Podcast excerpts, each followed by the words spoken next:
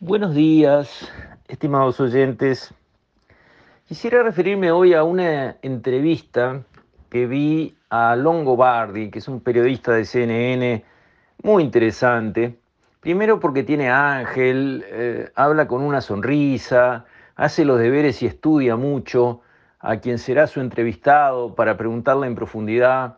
Luego pregunta en profundidad y repregunta más en profundidad, lo cual es escaso entre los periodistas, sobre todo de nuestro medio. Yo veo lo poco que se repregunta, lo poco que se va a fondo con el cuchillito cuando el entrevistado quiere mostrar una imagen edulcorada de él o de alguna posición insostenible que ha sostenido y no se va a fondo, no se lo rincona. Bueno, Longobardi sí lo hace lo hace siempre, lo tiene como objetivo, pero lo hace con una sonrisa, lo hace con bonomía, con buena educación, eh, lo cual hace que sus entrevistas sean muy, muy agradables. En este caso, esta entrevista que vi y que quiero referir en este audio para poner temas para la reflexión, es con Freddy Vega, que es uno de los fundadores de una empresa de estas de internet que se ocupa de la enseñanza a distancia. Esta empresa se llama Patsi con Z. Es un colombiano muchacho.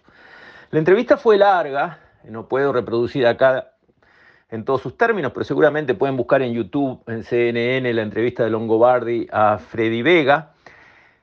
Pero me dejó pensando por algunos conceptos que este joven hombre eh, expresó y que llevaron a que Longobardi, que ha entrevistado a muchos pesos pesados a lo largo de los años, dijera que era uno de los hombres más lúcidos y mejores pensadores del momento. Este Freddy Vega se puso a reflexionar sobre los cambios que se vienen en nuestras sociedades, mirando los cambios desde nuestra querida América Latina.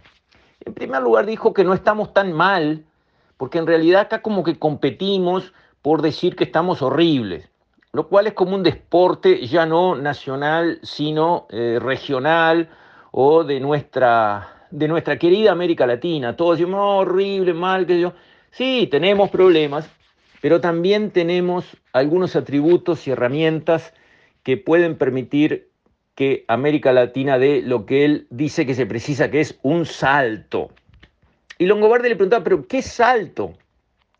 Y él dijo, hay que aprovechar el cambio del mundo gracias a las tecnologías. Hoy en día, cosa impensable hace 20 años no más, alguien con una computadora de 300 dólares, si tiene conexión a Internet, buena conexión a Internet, puede trabajar con el mundo, puede contratarse con cualquier persona en el mundo, puede enterarse de lo que sea, puede aprender lo que sea y progresar él solito con sus ganas de aprender. Eso no es como venían las cosas desde atrás. ¿Cómo venían? Y para aprender había que ir a una clase con otros 40, más o menos parecidos a uno o no, donde a uno le dan un ritmo de aprendizaje y una cierta enseñanza de algo que hay que aprender.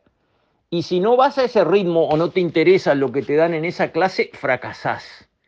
Y si perdés un examen, perdés seis meses. Y si perdés, digamos, este, eh, los exámenes de la facultad, perdés un año. Seis meses de tu vida, un año de tu vida, por un examen que te fue mal porque la noche anterior habías tenido un lío con tu novia o vayas a ver con qué.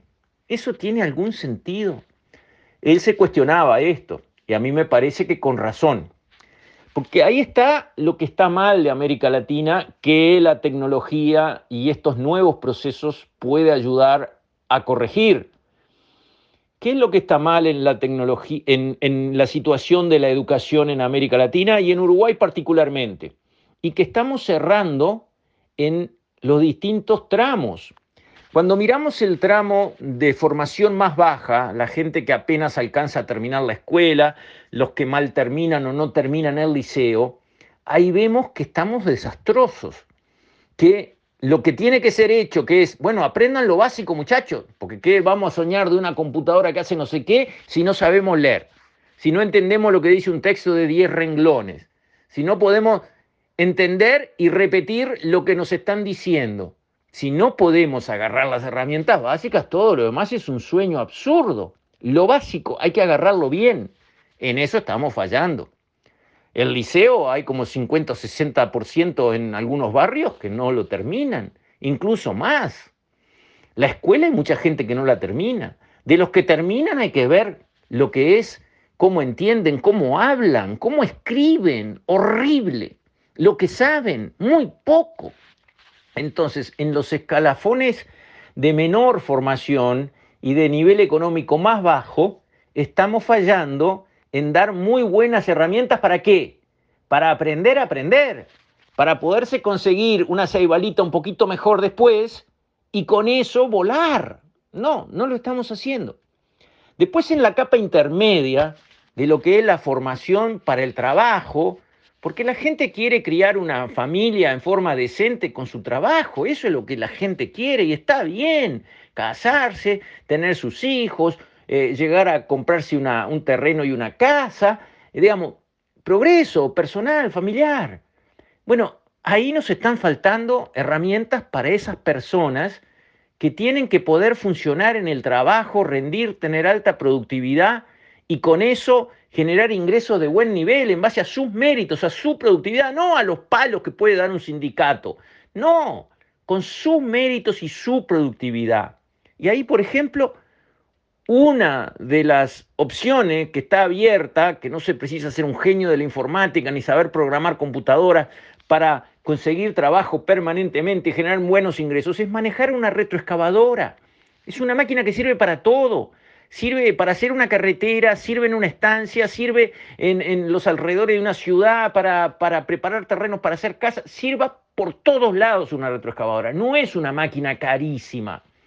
Entonces, ser chofer de retroexcavadora es una forma de ganarse un trabajo con un salario muy bueno. No tenemos cursos en todos lados para ser chofer de retro, que cualquier gurí más o menos avispado, aunque no sepa escribirlo más bien y leerlo más bien, aprende y funciona y una retro ojalá pudiera trabajar tres turnos. Yo acabo de conocer un señor que tiene maquinaria, tiene una retro, tiene una combinada, tiene este eh, camión, tiene una topadora y, una oruguita de esas chicas Bobcat, y me dice, ¿sabe cuántos choferes tengo? ¿Cuánto? Digo, ¿tendrá 10 o 12 para que hagan turnos todas esas máquinas? No, uno, yo. ¿Cómo? Sí, yo trabajo con la máquina este, y hasta ahí voy. No tengo más choferes. ¿Por qué no tiene más choferes?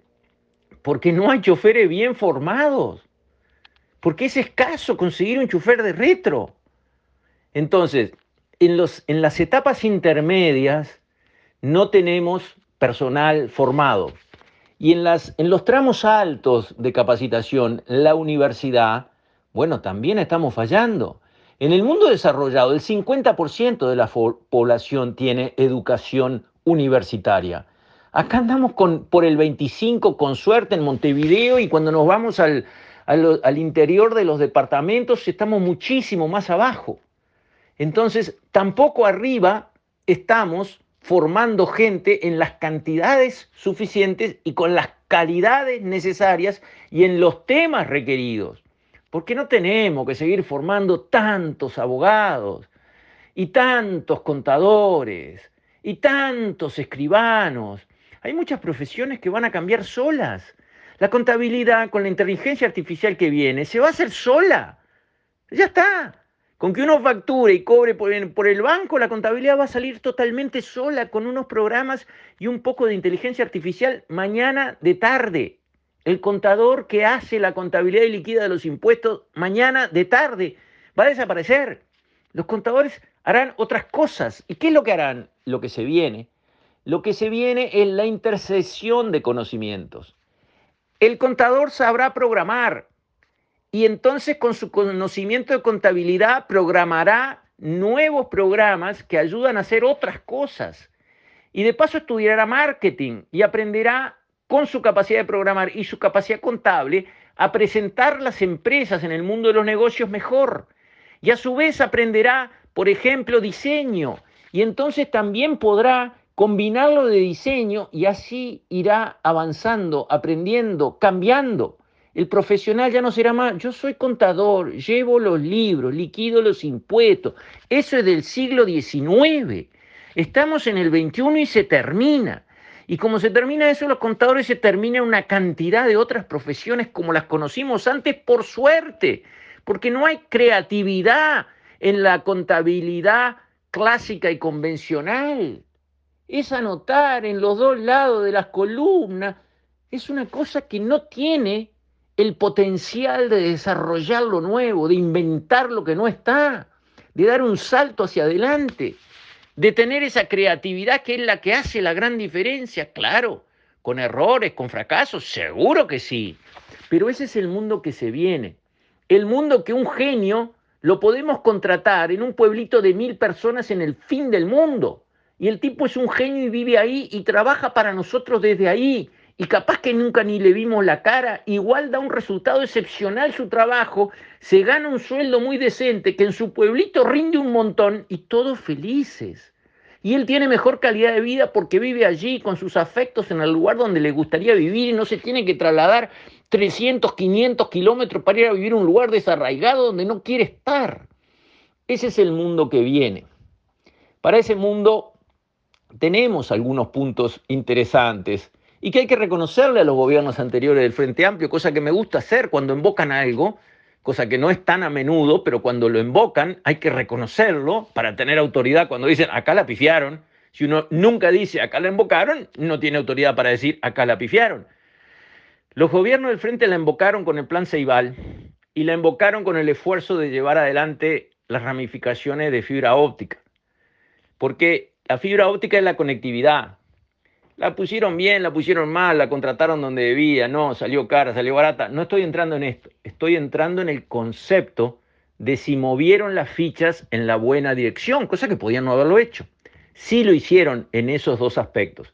Darle una computadora a cada niño de escuela, como era una propuesta que venía de las Naciones Unidas, me parece excelente. Puso al Uruguay en un plano avanzado y tratar de llevar fibra óptica a, la mayor cantidad de hogares posibles para que se pudiera traer con buena conexión de Internet ese mundo nuevo a la casa, a la familia, otra vez fue una buena idea. Con eso se habilita que las personas puedan aprender por las suyas, bien ahí, y esta pandemia ayudó a que la gente empezara a mirar los tutoriales de YouTube y aprender cosas que nunca había aprendido y se puede aprender muy bien porque uno tiene un súper profesor enfrente que le va explicando paso a paso, con detalles, con fotos, con imagen de lo que hay que hacer, con la descripción y vuelta para atrás, se lo vuelve a explicar, le da ejemplos, se lo repite. 10 veces, es una excelente clase la que uno puede tener por un tutorial de YouTube o de otras herramientas o en otros cursos online que se pueden conseguir. Y también uno puede trabajar de la misma manera y puede aprender inglés rápidamente y puede aprender computación a través de la computación para seguir avanzando en mejores herramientas. Ese mundo nuevo hay que ponerlo al alcance de las personas. Y hay países y ciudades que están invitando a personas del mundo a venir a trabajar en forma remota radicándose allí. ¿Por qué? Porque ofrecen buenas condiciones, buenas condiciones de conectividad, buenas condiciones de trabajo, de calidad de vida, de buen ambiente, de seguridad de la vida, etcétera, etcétera, etcétera. Y Uruguay debe tener vocación de ser un país de acogida para las personas del mundo que quieran estar viviendo en un buen país y poder trabajar en el mundo, no acá, en esta ciudad, en el mundo. Ese es el mundo que se viene, tenemos que entender qué es lo que se viene y cómo prepararnos para sacar provecho de ese cambio que es inevitable. Con esto, estimados oyentes, me despido. Hasta mañana, si Dios quiere.